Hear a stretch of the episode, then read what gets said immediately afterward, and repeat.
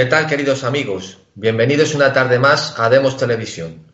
Hoy comenzamos un nuevo programa con nuestro querido amigo ya, porque es la segunda vez que interviene con nosotros, el escritor eh, Iván Vélez, que nos presentará y nos hará una breve exposición y crónica de su nuevo libro que se llama La conquista de México. También tendremos para analizar esta obra a Mauricio Ramírez desde México. Bueno, Iván, en primer lugar nos gustaría que nos hicieras una breve síntesis de las diferencias que existen con tu anterior obra, El mito de Cortés, puesto que, como es natural, ese personaje fundamental aparece en tu nueva obra, La conquista de México. Con, lo que entiendo que es la obra de Cortés. Aquí lo que he tratado de hacer es eh, eh, reconstruir, ya digo, lo, que dice el propio título, la conquista de aquellas tierras que después se llamaron México, la, conquista del Imperio Mexica y también las conquistas eh, que siguieron a la caída del imperio gobernado por Moctezuma, es decir, a las, a las otras provincias, reinos, naciones étnicas que, la, que, envolvían aquel territorio. Ha sido mi intención. Bueno, antes de darle paso a Mauricio, me gustaría que nos contases, en principio, cuál era, vamos a decir, porque sabemos eh, que eh, Colón, eh, que pretendía llegar a las Indias, ¿no? No, sabía, como es natural, que existía un continente, ni tenía pretensiones de encontrar ningún continente.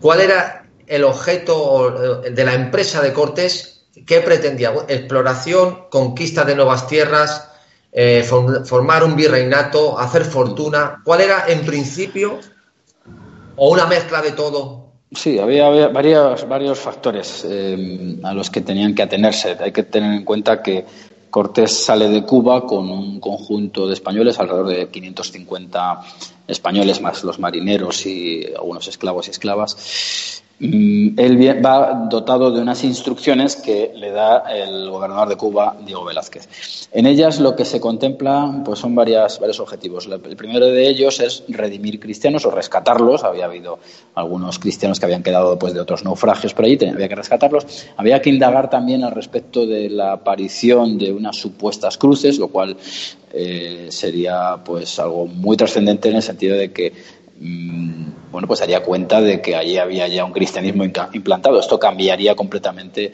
eh, la realidad de, unas tierras que además el Papa pues ha dicho que hay que cristianizar, es decir, que el objetivo estaría ya cumplido previamente. Y también lo que se está buscando es pues un, intento de, abrir una vía comercial, de rescatar oro, que es la expresión de la época, pero el momento, digamos, de fricción, que es el momento en el cual se despega Cortés de de, Diego Velázquez, una vez que se han rescatado algunos cristianos y una vez que se ha visto que, aquellas gentes pues viven en lo que se entendía como barbarie, pues es el, acto de poblar, de fundar un, asentamiento eh, español o castellano en aquellas tierras. Eso es el acto de ruptura total. Pero vamos, los objetivos más o menos eran esos. Muy bien, Mauricio. Pues y, uno más, perdón. Hay un, objetivo también interesante.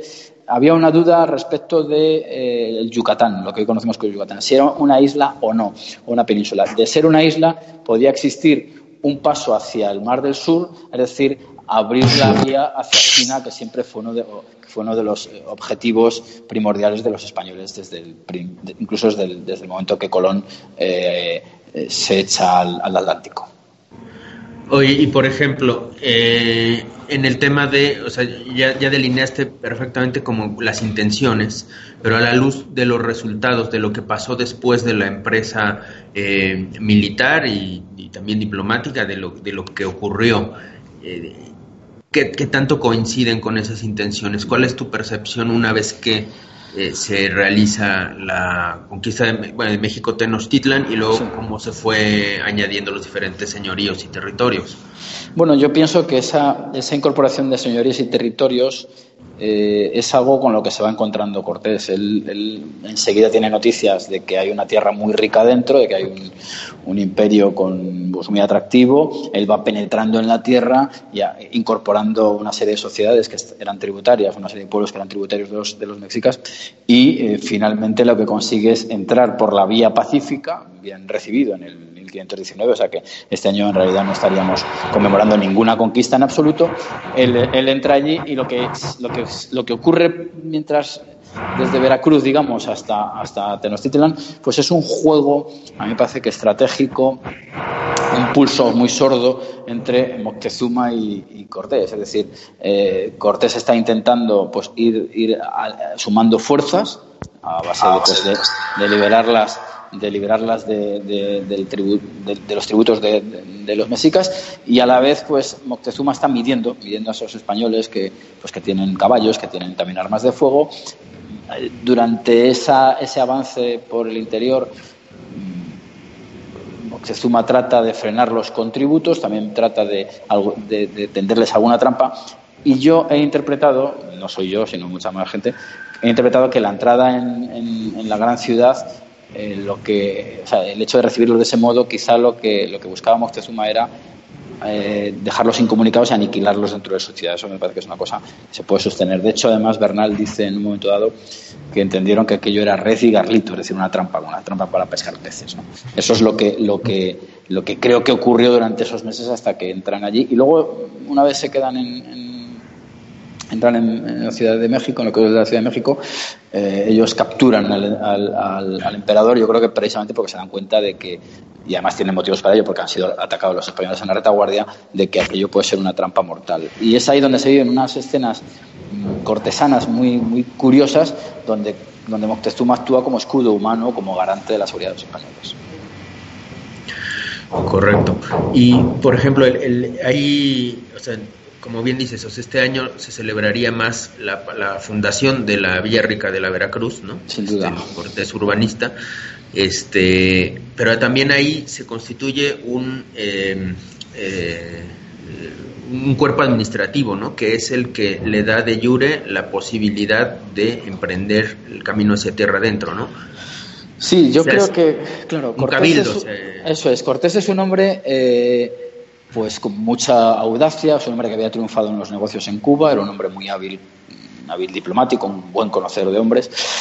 Eh, pero claro, donde se construye el Cortés que ha pasado a la historia es precisamente en esos arenales, en esas playas. Es allí donde él se da cuenta de que hay dos facciones principales, unos son velazquistas y otros son la gente descontenta que ha ido en anteriores expediciones que lo que está buscando pues es, ya que en Cuba no disponen de grandes haciendas, tenerlas en la tierra firme. Entonces él, digamos que mm, encabezando esta, esta facción, que, de la que probablemente tenía noticias antes de echarse al mar, pues lo que hace es constituir un cabildo, es una especie de juego documental muy complejo, yo en el libro he tratado de reconstruirlo y, es complejo, pero a la vez da cuenta de la astucia y de la solidez jurídica con la que ellos se manejan.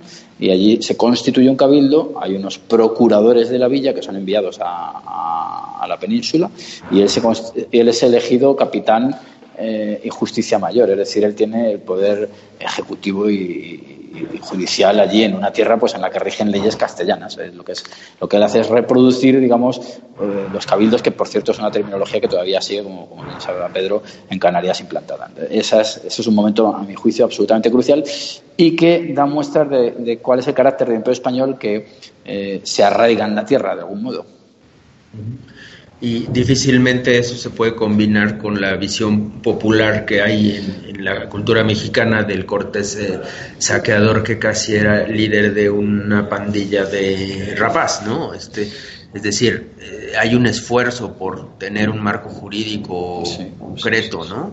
sí, sí, sí, opino, opino eso. Y de hecho, además, Cortés es, en algunos momentos es muy leguleyo. Es muy, voy a poner un ejemplo.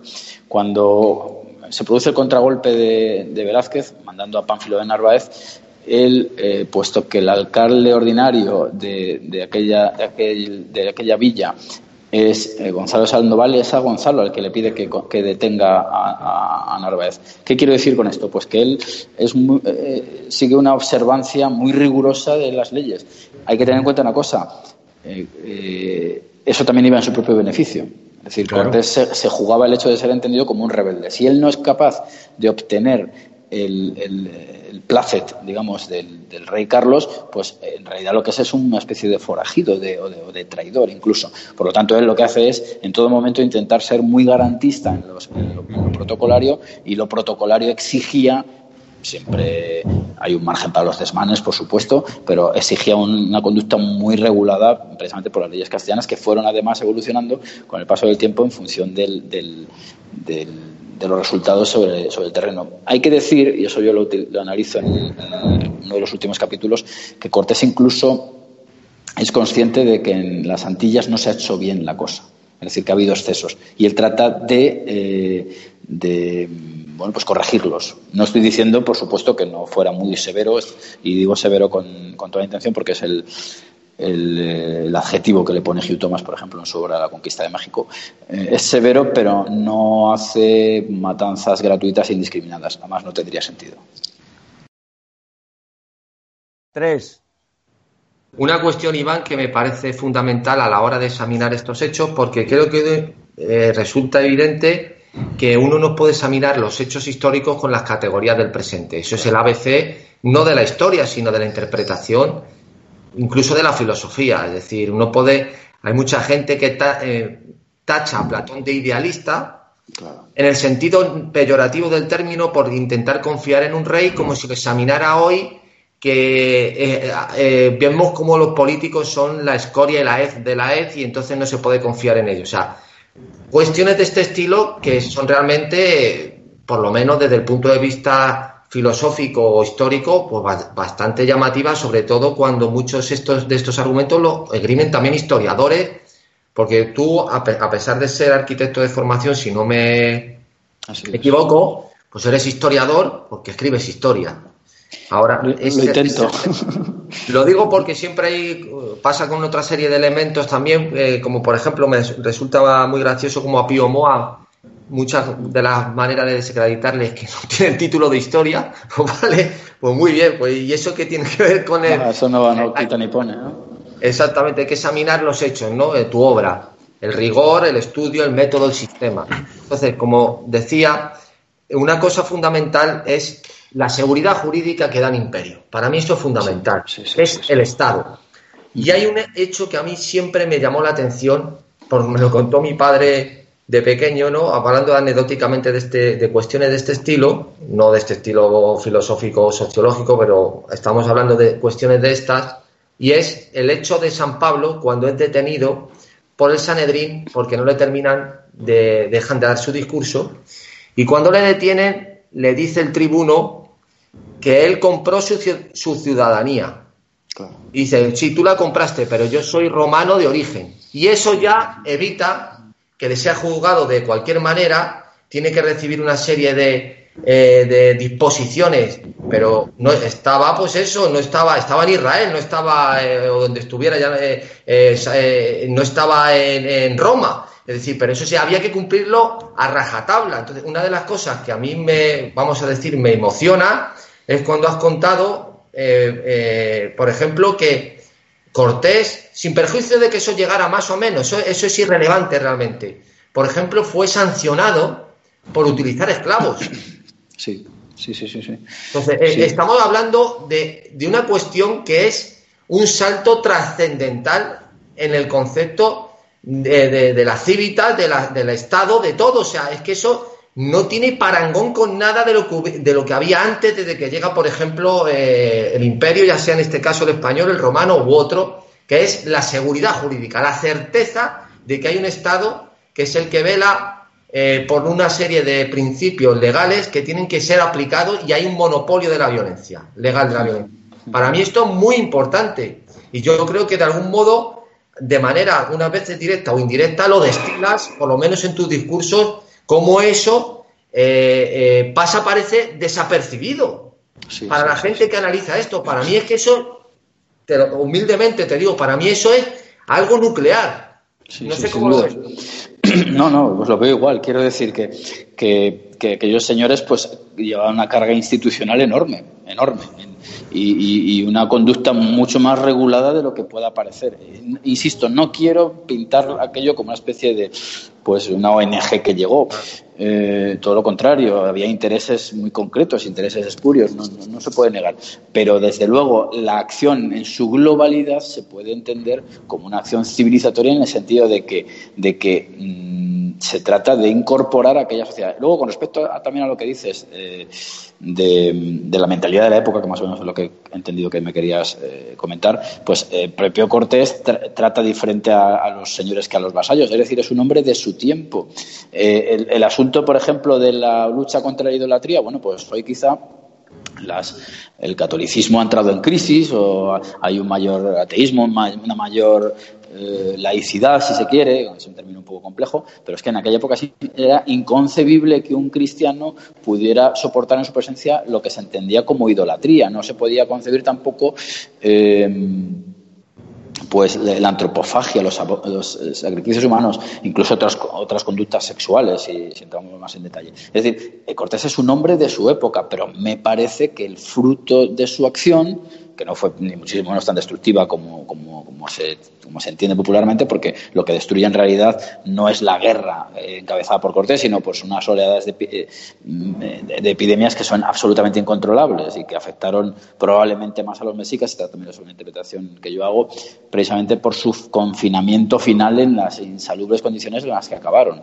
Pero bueno, epidemias hubo durante la conquista, pero también los hubo durante el virreinato y no creo que los españoles estuvieran interesados en que sus mm, vecinos o como se quiera denominar, pues padecieran esas enfermedades. En fin, yo creo que a Cortés y a todos estos individuos hay que enmarcarlos en su época y juzgar sus hechos, pero ateniéndose a, digamos, a las estructuras eh, mentales de las que ellos disponían. Y una de la época, claro. Y le doy paso a Mauricio porque nos cuenta la altura de los tiempos en México cómo se observa esto. Una cuestión más, Iván, es eh, el asunto de, cómo se interpreta eh, eh, las independencias de las antiguas, vamos a decir, provincias españolas de la, antigua América española, se, interpreta, se interpreta como una suerte de reconquista al estilo de lo que pasó aquí en Al-Ándalus digo por hacer una analogía, como que volvieron al estado prístino en el que estaban antes de que llegara el imperio. Y que el imperio fue prácticamente pues un paréntesis macabro o grotesco y en el que después de esas independencias se volvió a ese estado ya es Arcadia la que hubo ahí un paréntesis nefasto por parte del Imperio Español en este caso. Sí, eso, eso es, esa es la, visión, digamos, que yo entiendo que es la, visión negro legendaria. Es decir, los españoles son unos, unos intrusos que han llegado aquí a, un mundo armónico, lo han enturbiado de algún modo y ahora pues que los echamos a partir de mil, pues yo que sé, 1810, por ejemplo, eh, pues recuperamos la soberanía perdida. Bueno, pues eso es absolutamente falso. En primer lugar, eh, aunque el libro se llama La conquista de México, pues se entiende más o menos de lo que se está hablando, el México actual no coincide en sus fronteras pues, con aquella realidad que tenía muchas fronteras internas. Hay que entender que había un mosaico de naciones étnicas, el, antagonismo, por ejemplo, entre mexicas y tlaxcaltecas es clave para entender la conquista, pero había también otros muchos, había otomíes, había chichimecas, había un montón de pueblos que en absoluto daban ofrecían una idea homogénea equiparable con la idea de ciudadanía mexicana actual. Entonces hay una desconexión. Esa desconexión se produce con la implantación de un, del virreinato. Y no es que lo implante Cortés, pero pone las bases para que aterrice ese, ese sistema eh, institucional. Bueno, pues esto efectivamente es la visión que hay, pero si nos damos cuenta, hoy un mexicano, eh, un, ciudadanos de los Estados Unidos mexicanos, pues tiene muy poquito que ver con el mundo prehispánico, es decir, eh, no existen eh, existe un sistema tributario, pero homologable con otras sociedades del momento. No, con no, hay que, no hay que darle unas pieles de, de, jaguar cada X tiempo a, nadie, ni hay, que, ni hay que darle esclavos, ni hay que dar ese tipo de cosas. La cosa es que, que haya cosas discutibles en México como en todos los, en todos los países, pero, pero es absurdo pensar que en 1810, 1821, por ejemplo, con la de independencia, por más retórica que se desplegara, se regresara a, pues a 1518, por ejemplo. Eso no tiene sentido. Claro, claro. Y, bueno, hay un historiador, un historiador este, mexicano este, a, la, hora de ir valorando cómo se ve a Cortés eh, en el, con el paso del tiempo, eh, ha dado una hipótesis que a lo mejor se puede, este, eh, se, puede encontrar ahí el origen de, ese, em, de esa separación de la memoria de Cortés. Eh, no sé tú qué opinas, ¿no? Lo, que él dice es que primero los, los, los criollos y el mundo novohispano eh, tenía muy en alto a Cortés, quizá exageradamente en alto. Y después, eh, dado que los reinos que existían eh, y que se dieron su, su vasallaje a la monarquía española por acuerdo, tenían cortes y hacia el siglo XVII y XVIII la, la, alta, la élite criolla quería recalcar más el hecho de que hubiera un posible, obviamente no histórico, pero un posible pacto por el cual Moctezuma le entregó a Cortés el reino y por lo tanto no hubo conquista y por lo tanto tenían que tener los mismos derechos que Navarra o algún y que en ese en ese contexto eh, y en, en reacción a las reformas borbónicas la guerra de independencia se suma con esa misma eh, tendencia y entonces trata de Em, de separarse del, de, eh, de Cortés como tal, de la conquista este, armada y, finalmente enfoca en el, este, acaba convirtiéndose en un antiespañolismo necesario para la guerra civil que, que dio este, origen a la independencia. Y, por ejemplo, eso se continúa a través de, la, de los liberales en, en todo el siglo XIX, eh, pero está en el acta de independencia. en, el, acta de independencia dice tres siglos de opresión y dimensiona la palabra restitución. Entonces, este, evidentemente, cuando hablas de luchas de independencia, estás hablando de propaganda que dé sentido a una a, una necesidad de apoyo de las élites eh, respecto a, pues a, la gente más este eh, que conformaba ¿no? La, la, potencia mayor que le pudiera este, apoyar o contravenir. No sé tú qué opinas de ese, digamos, ese cambio que pasó a media colonia de la, de la figura de Cortés a tratar de reducir la conquista militar para tratar de buscar un pacto en, en el cual se ancla posiblemente la visión este, ya del México independiente. Bueno, sí, eso es una. Entiendo, entiendo más o menos por dónde va la cosa. Vamos a ver, eh, Cortés sí que es cierto, eso lo analicé en el libro del mito de Cortés, hasta, hasta fines, fines, fines del, del 18, pues es un hombre muy exaltado, en, muy celebrado en México. Incluso Fray Servando le dedica uno de, los, de, los, de sus sermones, en fin, una, una, apología, una visión apologética de él. ¿no? Eh, ¿Qué ocurre? Pues que efectivamente en el 19, que es cuando se elaboran los relatos nacionales con una impronta liberal bastante importante, eh, hay, que, hay que denostar el pasado porque se pretende llevar a cabo una ruptura política.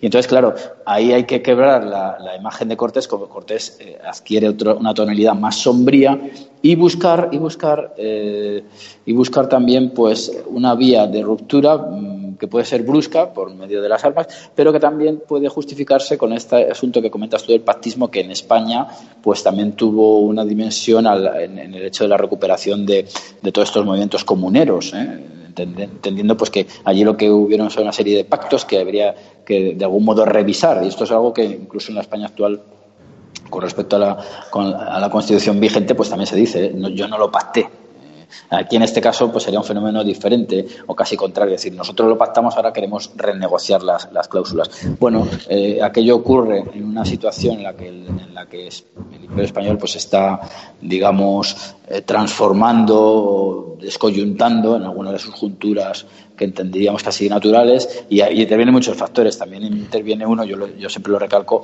que es la recuperación de la metodología eh, del pactum translaciones, es decir, siempre lo digo, ¿no? La soberanía viene de Dios al pueblo, este se la entrega al monarca, pero el monarca está pues en esos ambientes eh, franceses, medio cautivo, medio entregado. Entonces, es el pueblo quien debe recobrar esa soberanía. Entonces, ahí funciona una serie de, corrientes que convergen de algún modo y que dan como fruto, eso es indiscutible, eh, la constitución de un México pues que, se, que ya no es tampoco precisamente el virreinato, aunque se apoye en él se apoya en él. Y es ahí donde la batalla propagandística pues cobra su mayor eh, virulencia.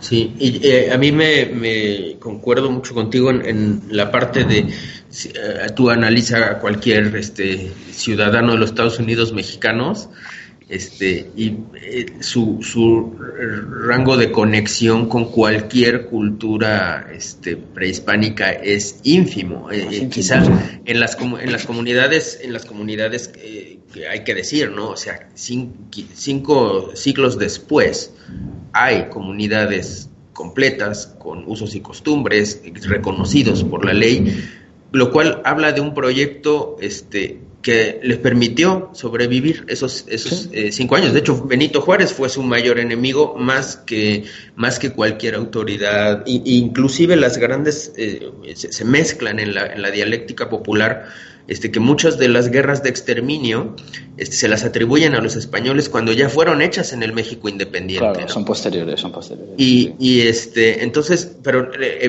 es, es eh, cómo es posible, ¿no? Que a través de, de la eh, educación popular, este, llena de propaganda, gente que tiene esa verdad clara ante sí de hablar español, tener nombres españoles, ser cristiano y católico en mayor parte, se sienta, se sienta heredera de los aztecas, de los cuales probablemente su ignorancia también este, es, es muy alta, ¿no? Entonces, este, es, increíble en, la, en, la, cultura popular el, el, momento en el que estamos. No sé tú cómo lo viviste al, haber venido a investigar acá. Bueno, yo lo que vi allí es como cierta distancia entre lo que se mueve en los ambientes académicos, en la universidad o en de historiadores y la cultura popular. Entonces me da la sensación de que la opinión pública tiene al gachupín, al, español, como una especie de, intruso, pues con todos los atributos propios de la leyenda negra, codicioso, eh, violento, mm, no sé, lujurioso incluso, pero vamos, es evidente, como tú bien dices, que los mexicanos actuales pues tienen muy poco que ver con ese mundo previo a la llegada de estos individuos con barba, como la tuya, por ejemplo. ¿no? Entonces, entonces eh, claro, lo, curioso es que la propaganda se reproduce y la escala de lo popular siempre es más grande que, la escala de lo académico, sin ponernos aquí elitistas ni muchísimo menos. Es decir, que indagar en las crónicas, a ver qué, qué pasó, pues es más trabajoso pues que pues que digamos recibir esa papilla ideológica o propagandística pues donde te, donde te cuentan todo esto. Aquel aquel fenómeno fue muy complejo y luego pues además eh, hay otro factor añadido y es decir es decir el mestizaje nos remite a, que hay restos mm, por la vía genealógica de muchos mexicanos de aquella sociedad primitiva, o primitiva, no, perdón, eh, prehispánica. Bueno, pero yo a veces hago esta especie de pregunta, bueno, ¿y usted qué, orígenes tiene, mexicas o tlaxcaltecas? Porque claro, estará usted en un lado u otro. Es decir, que aquello, al no ser homogéneo, es muy difícil eh, vincularse o, ligarse a alguna de las partes que entraron en conflicto. Por ejemplo, se me ocurre plantear. Y, luego, hay, otra, cosa que no se tiene en cuenta, y es que cuando cae Tenochtitlan, siguen las conquistas de otros pueblos. Bueno, pues en esas conquistas también se involucraron mexicas. Entonces, claro, que son opresores de los opresores, ¿no? Es una, una especie de castillo de naipes que se cae solo, me parece a mí. Es correcto. Eh, una última pregunta antes de pasar a Pedro, que ya estoy monopolizando, pero eh, ¿qué significa en tu visión que un mexicano tenga una actitud anti-española en el sentido de que eh, como corolario de lo que estás diciendo, el tener para un mexicano una actitud anti-española es tener una actitud ante sí misma, ante sí mismo, ante una de sus raíces más fuertes y probablemente, como bien dices tú, ante las dos, porque probablemente seamos más hijos de los de los este, aliados este, que de los de los mexicas, ¿no?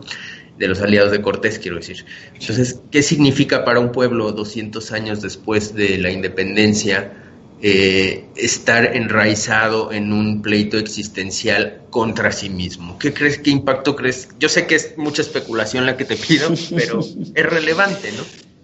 Hombre, pues yo pienso que es, me parece una postura un poco victimista, la verdad. Me parece un victimismo, es como arrojar, buscar culpables fuera de casa. Yo soy más partidario de hacer autocrítica eh, incluso, bueno, esto puede ser un comentario un poco brusco, pero me, temo que, que, en 200 años da para, da para solucionar algunas cosas y para distanciarse de, En España pasa también, ¿eh? pasa también con, pues no sé, pues en la España actual muchos siguen agarrados a, a, la coartada franquista para no reconocer pues que no se ha evolucionado por los cauces eh, que, hubiera sido oportuno. Entonces me parece a mí que, que si Humboldt, por ejemplo, elogió tanto el Estado de la Nueva España, las condiciones de partida del México ya desvinculado de la península eran suficientemente buenas como para no arrastrar ese trauma. Y como dices tú, como has dicho en alguna de tus intervenciones, la persistencia de esas sociedades originarias da cuenta de que el exterminio no fue tal. Entonces, aquí hay algo que en absoluto encaja. Y, y creo que, con Estados Unidos, a ver Por ejemplo, no, no, es, la comparación más inmediata.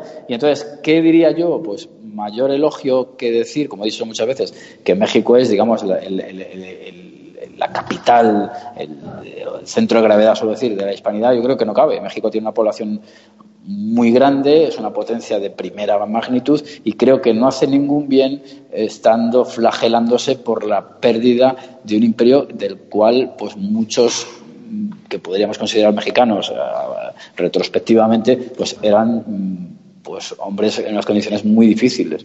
Y que incluso, diría más, que incluso en 1518 o 19 o 21, eh, dentro de las fronteras de, México, había tribus que nunca que no sabían ni de la existencia de otras. Que o sea, por ejemplo, para decirlo claramente, probablemente muchas tribus adscritas a, los chichimecas o en, la, en, la, familia chichimeca no sabían de la existencia de, pues no lo sé, si de los olmecas, por ejemplo, o sea, perdón, de los, de los otomíes, por, por poner un ejemplo.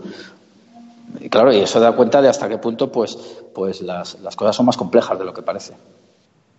Para terminar, Iván, eh, hay una cosa que voy a hilvanar, lo que ha dicho en sus últimas intervenciones Mauricio con tus exposiciones, que es el sentimiento mexicano y eh, contradictorio, puesto que es indisoluble su identificación con, la, con España frente a su pretendida psicológica filiación con esa México prehispano. Y es, por ejemplo, se ve, antes ha citado a Fray Servando. Bueno, es que lo de Fray Servando me parece fundamental para entender este, este caso, ¿no? Que es querer justificar de una manera una filiación y una herencia española, pero que elimine de la ecuación España. Es decir, aparece el cristianismo en México, sí. Adoran a la Virgen de Guadalupe, sí. A Dios, sí, pero eso estaba antes de que llegaran los españoles. Bueno, sí, sí. una vuelta Santo Tomás escondieron la tilma o lo que fuere y ya posteriormente Juan Diego hizo...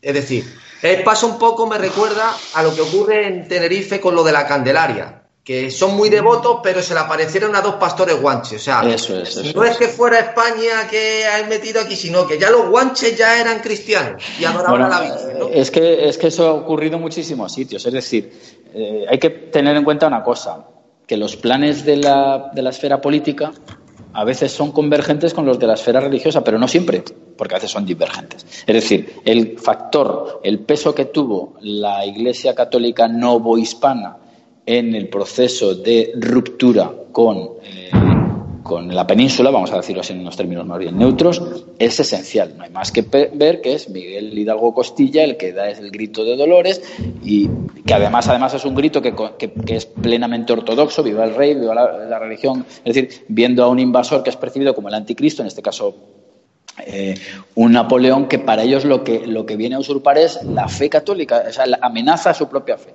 Eso es un factor. Luego hay otro factor importante y es que la iglesia novohispana ya tiene tal peso pues que quiere tener su propia vida propia, su vida propia, perdón. Y claro, eso crea una, fricción enorme con los clérigos peninsulares. Esto pasaba en, el mundo en el mundo religioso, pero también en el mundo civil. Es decir, el, gachupín que venía aquí y, amenazar nuestro negocio, es decir, las fricciones propias de una sociedad de tal de tan gran escala. Oye, y eh, ya que pasó el antiespañolismo de México a, las Canarias, ¿qué reflexión podríamos hacer del antiespañolismo español? Que también es muy importante actualmente. Es grandísimo, pues yo creo que es, pues es un movimiento suicida basado en postulados en grandísima medida falsos históricamente y con intereses eh, de de pequeños grupos o de grupos muy localizados, pero también de potencias extranjeras pues que estarán muy eh, satisfechas y muy contentas de, pues, de quedarse con partes muy jugosas de la nación española. Muy bien, pues este ha sido el programa de hoy. Muchísimas gracias Iván, muchísimas gracias Mauricio y espero que les guste a todos nuestros oyentes y televidentes, puesto que creo que ha sido un programa interesantísimo y espero que lo disfrutéis. Hasta el próximo día.